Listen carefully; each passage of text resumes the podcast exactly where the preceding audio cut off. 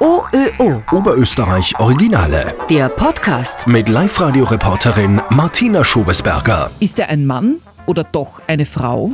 Alexander Hölzler aus Leonding will sich gar nicht entscheiden. Er ist 41 Jahre alt, hat schulterlange blonde Haare. Gestern war er angezogen wie ein Mann mit Jeans und Holzfällerhemd, heute wie eine Frau geschminkt und im Rock. Alexander Hölzl hält sich nicht an Geschlechtergrenzen. Ha. Ah, geboren bin ich ein Mann. Ich habe auch nicht das Bedürfnis, eine Frau zu sein. Aber diese Stereotypen, Genderrollen, das ist etwas, wo ich von Anfang an nicht zurechtgekommen bin. Auch weil Hormone seinen Körper anders geformt haben als den der meisten Männer. Bei mir war es so, dass einfach die Östrogenrezeptoren, die jeder Mensch hat, in der Pubertät einfach vom Testosteron nicht zerstört worden sind. Die Ärzte sagen, das ist eine glückliche Fügung, weil das mir wahrscheinlich ein längeres Leben bereitet. Ja und äh, durchaus auch weibliche Züge. Das heißt, ich gehe auch komplett als Frau durch. Früher habe ich mal die Rundungen, die dadurch entstanden sind, wegtrainiert. Mit Krafttraining, das interessiert mich an Schaß. Inzwischen lebt Alexander Hölzel seit vielen Jahren zwischen den Geschlechtern. Der 41-Jährige ist heterosexuell, hat eine Frau und drei Kinder. Für sie ist es ganz normal, dass Alexander sich ab und zu schminkt und Röcke anzieht. Sie wissen, dass wir sehr viel Fotoschutz machen in die Richtung, also sie akzeptieren das.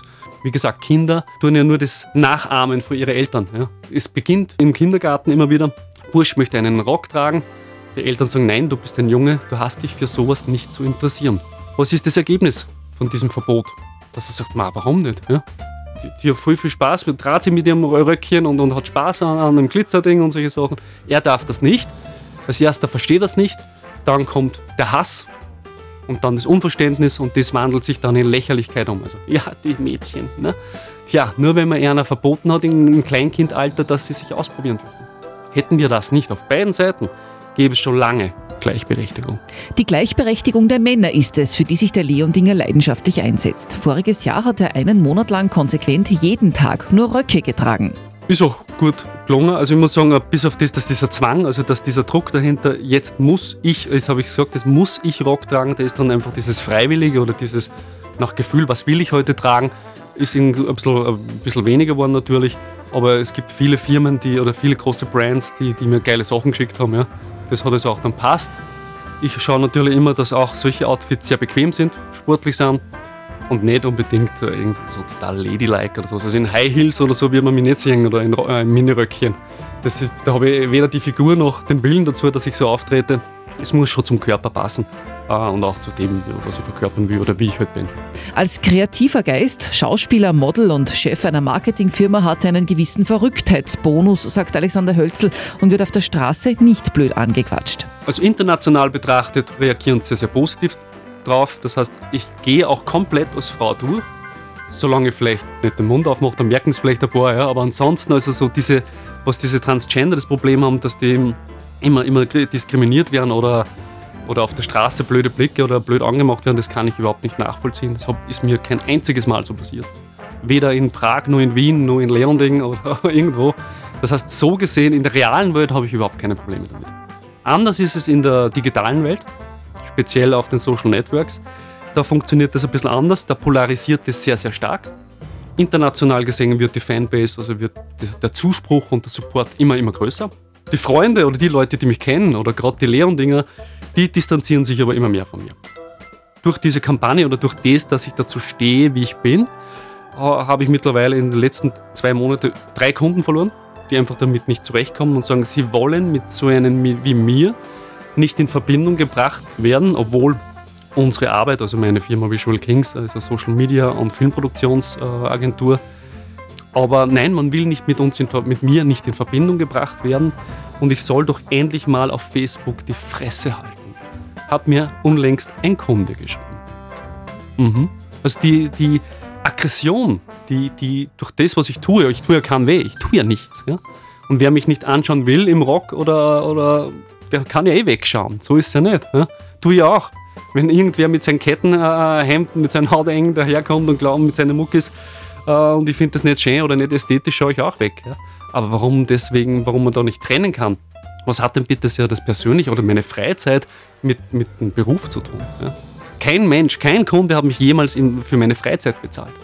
Also hat auch keiner hier mitzureden. Interessant war letztens, ähm, da hat eine, eine, auch eine selbstständige Marketierin, ja, die ähnliches macht wie ich. auch Mountainbike fährt, witzigerweise, ja, und sehr klassische Kunden betreut. Die hat gepostet, also ganz offen, auf einem Rave in, in, in Reizwäsche mit Netzstrümpfen hat sie sich präsentiert, obwohl sie wirklich sehr, sehr konservative Kunden betreut. Ja. Und hat dazu geschrieben, dass sie immer, also dass sie äh, Drogen nie abgeneigt ist. Ja. Und dass sie auch ähm, One-Night-Stands, also wenn es passiert, passiert und sie ist gern high und sauft gerne und solche Sachen. Und äh, da sagen ihre Kunden nichts dagegen. Null. Der Hass, ja, was sie in ihrer Freizeit macht, ist ihre Sache. Und ja, die ist halt eine Verrückte oder sie ist halt eine Frau. Ja. Wenn ich mich ähnlich präsentieren würde, würde das soziale oder auch das berufliche Gefüge komplett zusammenknallen. Also wenn ich jetzt öffentlich dazu stehen würde, dass ich Drogen konsumiere, ja, würde die Polizei sofort bei mir stehen, ja, weil irgendwer würde mir sofort anzeigen. Ja. Beziehungsweise wenn ich so äh, lapidar über, über Sex sprechen würde, na hallo. Also da hätte ich keinen, da, da könnte ich zumachen innerhalb von einem Monat. Ja. Männer sollen die gleichen Rechte wie Frauen haben. Das fordert und dafür kämpft der Genderaktivist. Das, was mir wichtig ist, einfach frei zu leben. Nicht nur für mich, sondern sehr viele andere schreiben mir sehr, sehr viele junge Menschen und sehr, sehr viele Männer schreiben mir. Die, die mir schreiben, zwar mit Fake-Profilen die meisten, ja, aber schreiben mir, dass sie mich beneiden, um das, wie ich lebe. Sie würden das auch so gern. Sie trauen sich das nur. Ich meine, es sind sehr viele Fetischisten dabei, muss man auch sagen. Ähm, ich weiß nicht, was an Glanzstrumpfhosen so geil sein soll. Ja. Ich verstehe das nicht. Ja. Ich verstehe, da fehlt mir das Verständnis. Ja. Aber jeden so wie er will. Es ist halt, die verstecken sich zu Hause oder müssen sich verstecken, weil sie sonst eben äh, ihre Freunde, ihre Familie, ihren Job verlieren. Das ist halt schon äh, schlimm. Weil Frauen dürfen das schon lange. Eine Frau, die in der Männerabteilung shoppt oder bei den Männerschuhe shoppt, ja, kenne ich viele, die, die werden nicht irgendwie von der Verkäuferin blöd angeschaut. Mach das mal als Mann in der, in der Frauenabteilung. Für wen ist denn das? Ja, für mich. Bitte, wie? Na, für, für, für mich? Ja? Nein, das glaube ich nicht, dass Ihnen das passt. Doch, doch, glauben Sie mal, ja, das passt mir schon. Also, man wird schon sogar der, von der Verkäuferin diskriminiert. Und das ist schon in vielen Bereichen des Lebens so, des alltäglichen Lebens. Also, als äh, eine Frau, letztens hat mich gefragt, wie kommt denn deine Frau damit klar, dass du, dass du das so machst? So komisch. Warum werde ich nie gefragt, wie ich damit klarkomme, wenn sie ungeschminkt und Hosen und, und, und, und Boots anhat? Ja? Wie, wieso werde ich hier nicht gefragt? Naja, weil eine Frau das tragen darf. Sag ich, aha. Also eine Frau darf alles tragen, die darf entscheiden, ob sie sich schminkt oder nicht. Und ich als Mann, der angeblich ja mehr Rechte hat, ja, als Mann willst du doch sowas nicht. Hast du so viel Zeit? Was, was ist mit dir? Hast du nichts Besseres zu tun?